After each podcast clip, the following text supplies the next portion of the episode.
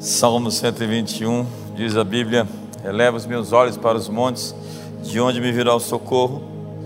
O meu socorro vem do Senhor que fez os céus e a terra. Ele não permitirá que os teus pés vacilem, não dormitará aquele que te guarda. É certo que não dormita nem dorme o guarda de Israel. O Senhor é quem te guarda, o Senhor é tua sombra, tua direita. De dia não te molestará o sol, nem de noite a lua. O Senhor te guardará de todo mal, guardará a tua alma. O Senhor guardará as tuas saídas e as tuas entradas, desde agora e para sempre. Amém. Levanto os meus olhos para os montes. Às vezes nós estamos olhando para os montes. Quantos estão vendo montanhas? Obstáculos, crises, dificuldades e a pergunta é: diante desses fatos, desses assombros, desses inimigos, desses gigantes, desses montes, de onde nos virá o socorro? Então nós vemos alguém que está cercado, intimidado diante de obstáculos enormes, cercado por montes, cercados por gigantes, cercado por inimigos, cercado por notícias ruins e ele está vendo essas tramas, essas conspirações, essas articulações feitas contra ele e ele não se assombra, porque ele tem uma pergunta retórica. O que é uma pergunta retórica? É uma pergunta que você tem a resposta.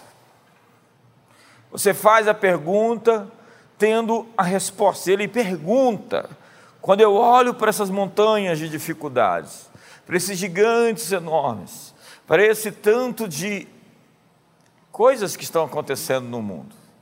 De onde me virá o socorro? E ele mesmo, a si mesmo, responde. Sua indagação tem a seguinte resposta: O meu socorro vem do Senhor. A minha pergunta é: de onde vem o seu socorro? Tem pessoas que têm o socorro no seu ativismo, ele quer simplesmente arrumar uma solução, ele quer é, conseguir algo pela força do seu braço. Ele acredita que por meios da sua própria sabedoria ou da sua esperteza, ele vai conseguir se safar de tantas montanhas que estão diante dele.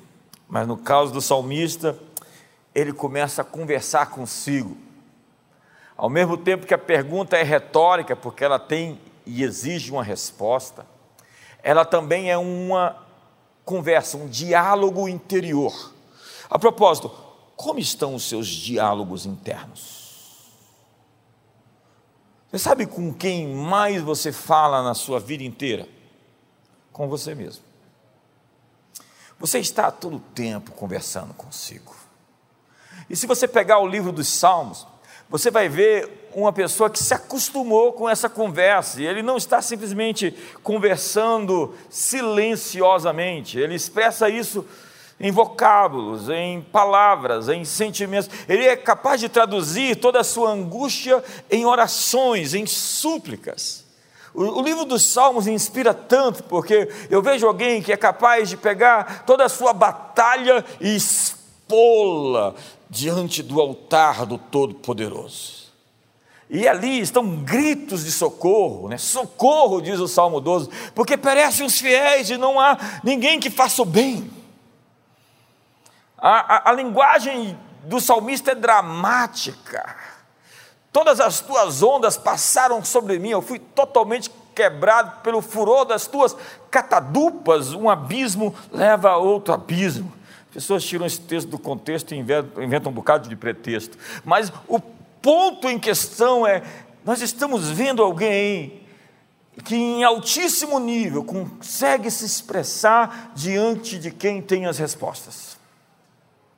Ele está se abrindo, rasgando seu coração. Davi tem essa condição de se desaguar, de se derramar, de se desfazer de se desconjuntar, de se quebrantar. E por vezes ele está dizendo isso. a um coração quebrantado, a um coração contrito, tu não desprezarás. Quando Deus vê uma pessoa com atitude humilde o buscando, Deus faz assim do céu. Sim, quero lhe responder, quero lhe mostrar o meu poder. Os meus ouvidos não estão agravados, nem a minha mão está encolhida.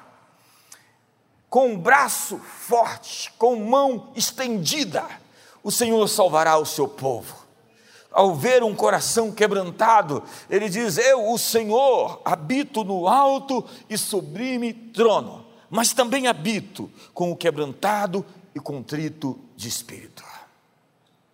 Esse é um dom, essa é uma graça, essa capacidade de chegar quebrantado diante de Deus torna a sua oração irresistível.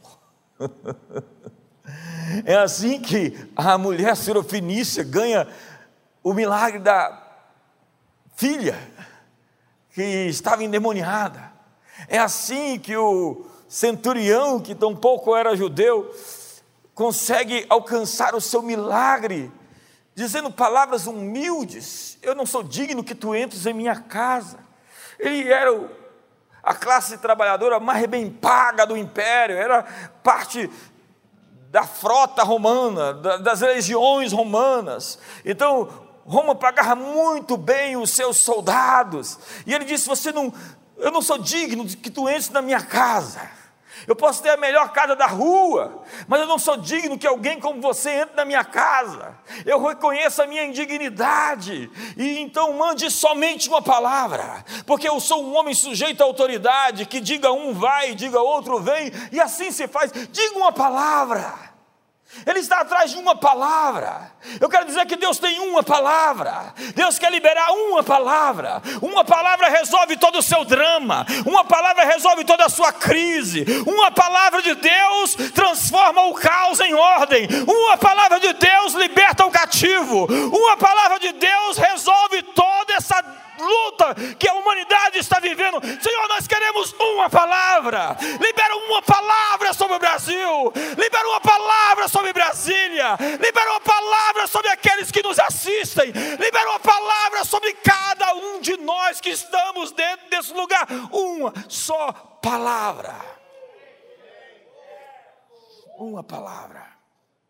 Eleva os meus olhos para os montes é alguém que está conversando consigo, que fala para si mesmo: o meu socorro vem do Senhor. Então, quando você vê as montanhas, diga para si mesmo: o meu socorro vem do Senhor. Quando você vê as televisões, não deveria assisti-las. O meu socorro vem do Senhor, fica sabendo, emissora tal. O meu socorro vem do Senhor, fica sabendo, político tal. O meu socorro vem do Senhor, fica sabendo doença tal. O meu socorro vem do Senhor, fica sabendo demônio do tal.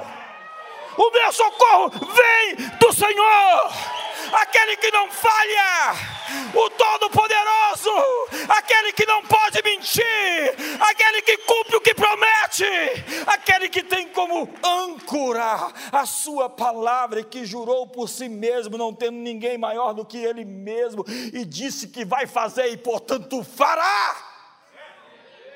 Vai passar o céu e vai passar a terra mas as suas palavras não vão cair por terra.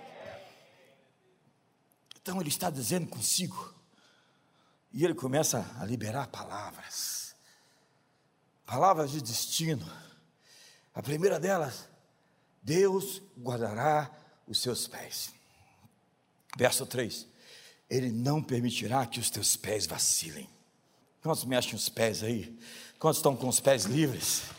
Ele está dizendo, Ele guardará o teu caminho. Olha de longe para o teu irmão e fala: Deus vai guardar o teu caminho a tua jornada de lugares escorregadios, guardará os teus pés de serem presos, guardará para que você possa correr. Ei, ei, você vai correr. Se você andou devagar, se você está atrasado, se você se sente letárgico, lento e atrasado, Deus vai permitir que você vá rápido para o seu destino. Ele vai te dar os pés das costas, ele vai te dar asas se você precisar para andar mais rápido, ele vai te dar a agilidade, a rapidez, Ele vai te dar a força, a energia, Ele vai te dar o gás, Ele vai te dar o que você precisa para chegar nos seus objetivos de maneira mais rápida. Você vai mais rápido. Eu vim aqui profetizar sobre você. Você vai chegar mais rápido. Você estava lento, seu ritmo estava parado. Talvez você estava cadente, temeroso, reticente. Deus vai te dar os pés dos que correm, dos que vencem, dos campeões, dos vitoriosos. Me ajuda!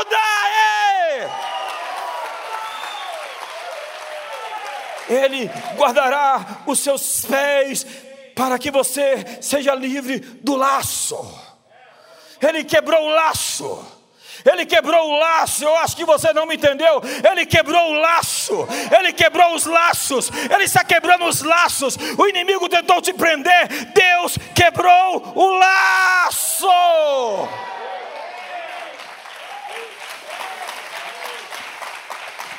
Ele te livrará do laço do passarinheiro, da peste perniciosa. Calcarás aos pés o filho do leão e a serpente. Pisarás sobre serpentes e sobre escorpiões, sobre todo o poder do inimigo, e nada absolutamente lhe causará dano. Dois. A segunda palavra para você hoje é: Deus guardará a sua alma. Verso 7: O Senhor te guardará de todo mal, guardará a tua alma, porque há tanta gente ferida, tanta gente surtada, tanta gente marcada, machucada, espoliada, encharcada de patologias, gente sem nervos existenciais, gente indiferente que se secou, que perdeu a doçura, a ternura, a inocência. Deus guardará a tua alma, Deus preservará a tua alma. Como diz o Salmo 23, refrigera-me a alma por amor do seu nome. Você vai ter um sopro do favor na sua alma, você vai ter um vento favorável em sua alma, a sua alma vai ser redimida, restaurada pelo bálsamo de Gileade. Existe uma unção, uma graça para curar todas as suas feridas, todos os seus traumas, todas as suas patologias, todas as suas dores, todos os seus complexos, todas as suas crises Faze-nos ver o bem pelo mal que nos afligiste, diz o Salmo 90. Faze-nos ver o bem por tudo aquilo que vivemos em tempos passados. Confirma as tuas obras em nossas mãos. Confirma a obra das minhas mãos. Terceira palavra profética. O Eterno não fechará os olhos para você. Aquele que te guarda não dorme. É certo que não dormita nem dorme o guarda de Israel. Quem nos guarda está em acampamento de campana, continuamente nos vigiando. Então, quando você estiver dormindo, Ele está ao seu lado. Aos seus amados, Ele dá enquanto dormem. Ele não dorme, não dormita, não tosqueneja, nem sequer pisca ele é sentinela fiel sobre a sua alma. O vigia de Israel jamais ficará exausto, ele não será pego de surpresa. Quando você estiver dormindo, ele estará acordado por você. Quarta palavra profética, eu tenho que correr. Ele estará sempre bem perto de você. O Senhor é quem te guarda. O Senhor é a tua sombra, a tua direita. Aquele que habita no esconderijo do Altíssimo, a sombra do Onipotente descansará. Ele te guardará da luz ofuscante, dos raios do sol, ele será a tua sombra sobre a sua alma, ele estará bem perto, ele haver chamar o Senhor quem está ali. Você tem mais que um guarda-costas, você tem um guarda-frente, um guarda-lados um guarda em cima, um guarda embaixo, um guarda agora, um guarda agora, um guarda amanhã, um guarda todo dia. Ele é Emanuel, o Deus conosco. Quinta palavra profética. Emanuel te guardará das previsões malignas que visam lhe perturbar a alma, dos profetismos, dos vaticínios, dos profetas da morte e do caos de dia não te molestará o sol, nem de noite a lua. Eram os astros que previam o futuro. Então, de acordo com a posição dos astros, se profetizava. O salmista está dizendo que ele te guardará dos maus agouros, das profecias inspiradas por demônios e dos vaticínios perturbadores. Então, se existe uma palavra de sentença sobre você, sobre sua família, sobre sua casa, diga: está quebrado, está desfeito.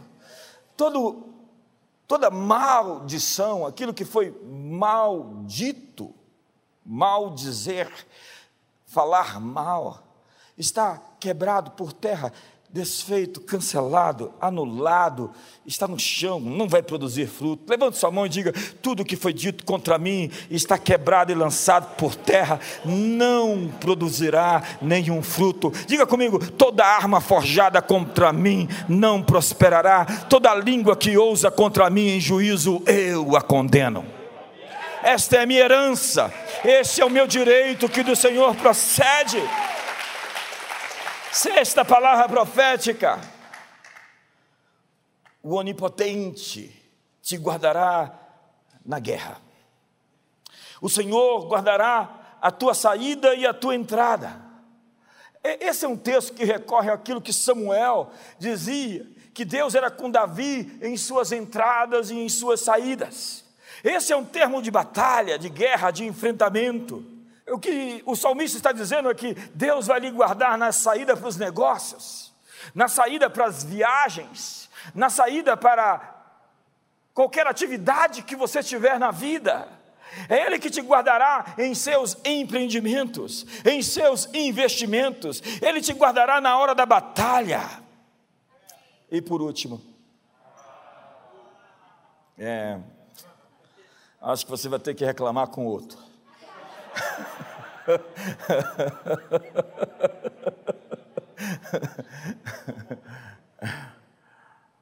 Não reclama não, só ora. A sétima palavra é Yahvé Sabó, o Senhor dos Exércitos. Não te guardará somente hoje, mas sempre. Verso 8: O Senhor guardará a tua saída e a tua entrada, desde agora e para sempre. Vamos lá? Desde agora e para sempre. Vamos lá, vamos todos lá.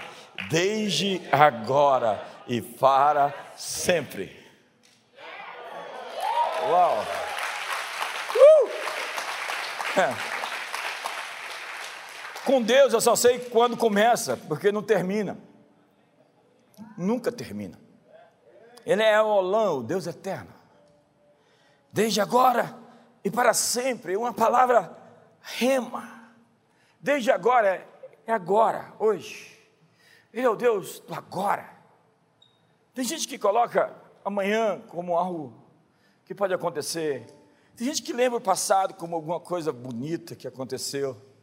Mas o que Deus tem para fazer na sua vida é agora. Ele promete para você agora agora, desde agora em diante. Esta é a palavra da sua boca para você. Não deixe para amanhã, porque é desde agora e para sempre. Então diga comigo, é desde agora e para sempre. Fique de pé, eu tenho que terminar.